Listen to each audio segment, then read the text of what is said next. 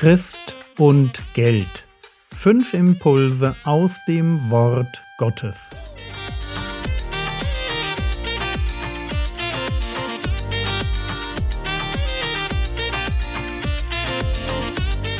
Theologie, die dich im Glauben wachsen lässt, Nachfolge praktisch dein geistlicher Impuls für den Tag.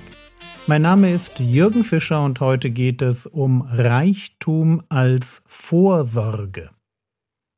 Diese Woche will ich ein komplexes Thema, nämlich Geld, aus ganz unterschiedlichen Blickwinkeln betrachten, um zu zeigen, wie man mit schwierigen Themen ganz grundsätzlich umgeht. Mir ist diese Herangehensweise deshalb wichtig, weil es im Leben unterschiedliche Schutzziele gibt. Und je nach Schutzziel, also je nach Priorität, kann ein und dasselbe Thema sich ganz unterschiedlich darstellen. Es macht einen riesigen Unterschied, ob ich gerade von Habsucht versucht werde, weil ich mich in der Entwicklung von Aktienkursen verliere, und dabei zuschauen kann, wie mein Herz unruhig wird und nicht mehr mit dem zufrieden ist, was Gott mir gibt, oder ob ich in mir drin die Gabe des Abgebens entdecke, also der bin, der viel spenden kann und soll, und ich mir Gedanken darüber mache, wie ich möglichst viel Geld verdiene, um möglichst viel wegzugeben. Einmal heißt das Schutzziel Schutz meines Herzens vor Götzendienst. Das andere Mal lautet das Schutzziel Steigerung meines Spendenaufkommens. Ich hoffe, ihr versteht, worauf ich hinaus will. Ich möchte Christen davor bewahren, dass sie denken mit ein oder zwei Bibelversen, auch wenn die dann meist Jesus gesagt hat, also mit ein oder zwei Bibelversen hochkomplexe Themen abhaken zu können. Das wird nicht funktionieren. Es hat einen Grund, warum Weisheit mit Gottesfurcht beginnt, dann aber mal eben mit den Sprüchen weitermacht. 915 Verse, um Weisheit zu lernen. Und da haben wir noch nicht einmal das Buch Prediger betrachtet oder die Evangelien. Ja, Weisheit braucht Nachdenken, weil dasselbe Thema je nach Lebensstandpunkt, sprich Schutzziel, ganz unterschiedlich behandelt werden muss. Heute nun Reichtum als Vorsorge. Ein etwas sperriger Titel, aber ich hoffe, es wird gleich klar, was ich meine. Wenn es ums Geld geht und darum, wovon ich in Zukunft leben werde, dann warnte uns der Herr Jesus vor dem Zersorgen. Es gibt eine Form von Sorge vor der Zukunft, die sinnlos ist, weil wir die Zukunft eh nicht ändern können. Lukas 12, die Verse 22 und 23.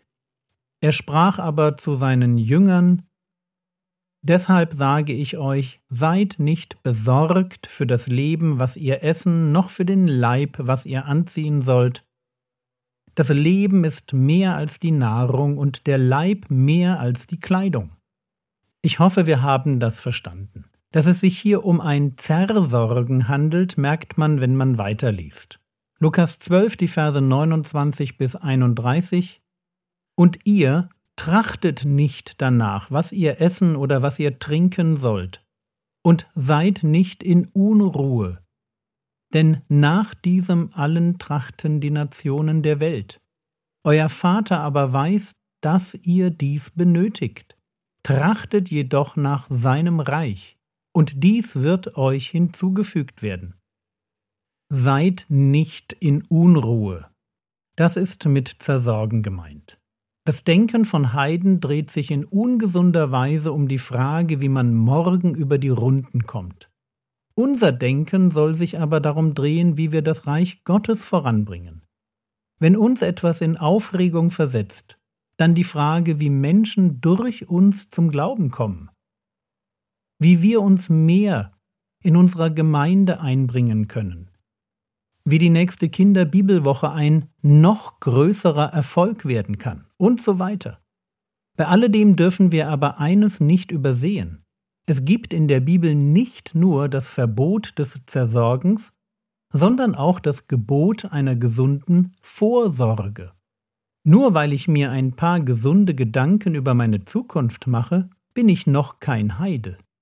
Erst wenn diese Gedanken mich gefangen nehmen, mich in Unruhe versetzen, mich ängstigen, dann läuft etwas gehörig schief.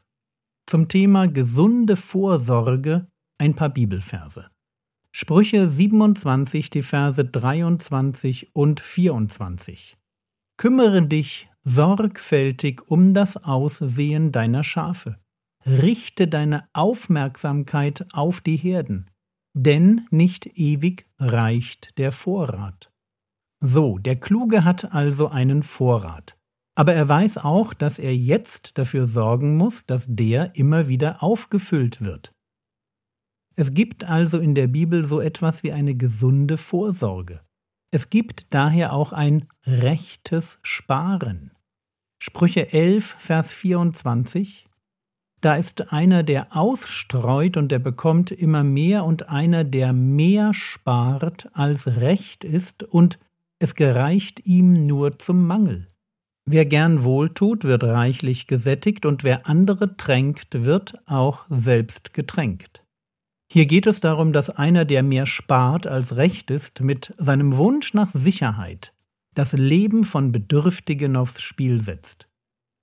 Gesunde Vorsorge kann in Geiz umschlagen, aber trotzdem gibt es ein rechtes Sparen.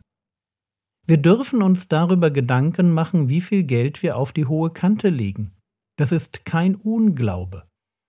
Vielmehr ist das kluge Planen, das dabei aber natürlich nicht sich, sondern immer Gott für die Zukunft vertraut. Das ist echter Glaube. Lasst uns bitte Leichtfertigkeit und Dummheit nie mit Gottvertrauen verwechseln. Selber nachdenken hat seine Zeit. Und alles in Gottes Hände legen hat seine Zeit. So würde wohl der Prediger formulieren. Aber Jürgen, die Stellen, die du bringst, sind alle Altes Testament. Na und? Es ist derselbe Heilige Geist, der das Alte und das Neue Testament inspiriert. Es ist übrigens derselbe Glaube an denselben Gott, der die Gläubigen des AT und des NT verbindet. Aber lasst es mich an einem Beispiel zeigen, wie eng Altes und Neues Testament miteinander verwoben sind. Wir bleiben beim Thema Vorsorge. Diesmal nicht für mich, sondern für meine Kinder. Sprüche 19, Vers 14. Haus und Habe sind ein Erbteil der Väter. Von dem Herrn aber ist eine einsichtsvolle Frau. Mir geht es nur um den ersten Teil. Eltern haben eine Verantwortung dafür, ihren Kindern ein vernünftiges Erbe zu hinterlassen. Und jetzt schauen wir uns an, wie Paulus diesen Gedanken aufgreift. 2. Korinther Kapitel 12, Vers 14. Siehe, dieses dritte Mal stehe ich bereit, zu euch zu kommen und werde euch nicht zur Last fallen. Denn ich suche nicht das Eure, sondern euch. Und jetzt kommt die Begründung von Paulus. Denn die Kinder sollen nicht für die Eltern Schätze sammeln, sondern die Eltern für die Kinder. Paulus erweckt hier nicht den Eindruck, als würde das Prinzip aus Sprüche 19, Vers 14 nicht mehr gelten, oder?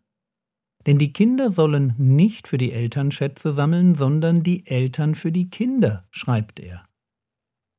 Und so merken wir, dass für den Apostel die Prinzipien des Alten Testaments, wenn es um Weisheit geht, sehr wohl in der Zeit des neuen Bundes noch gelten. Und so lasst uns drittens zum Thema Geld festhalten.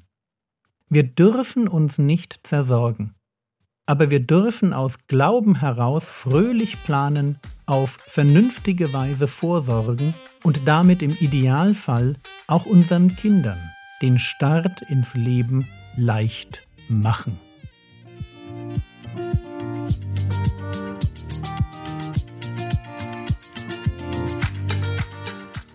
Was könntest du jetzt tun?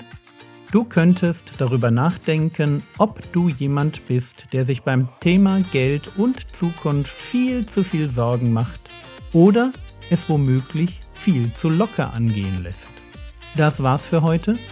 Überlege dir doch jetzt, wie du den Gottesdienst am nächsten Sonntag bereichern könntest. Vielleicht fällt dir dazu etwas ein. Der Herr segne dich, erfahre seine Gnade und lebe in seinem Frieden. Amen.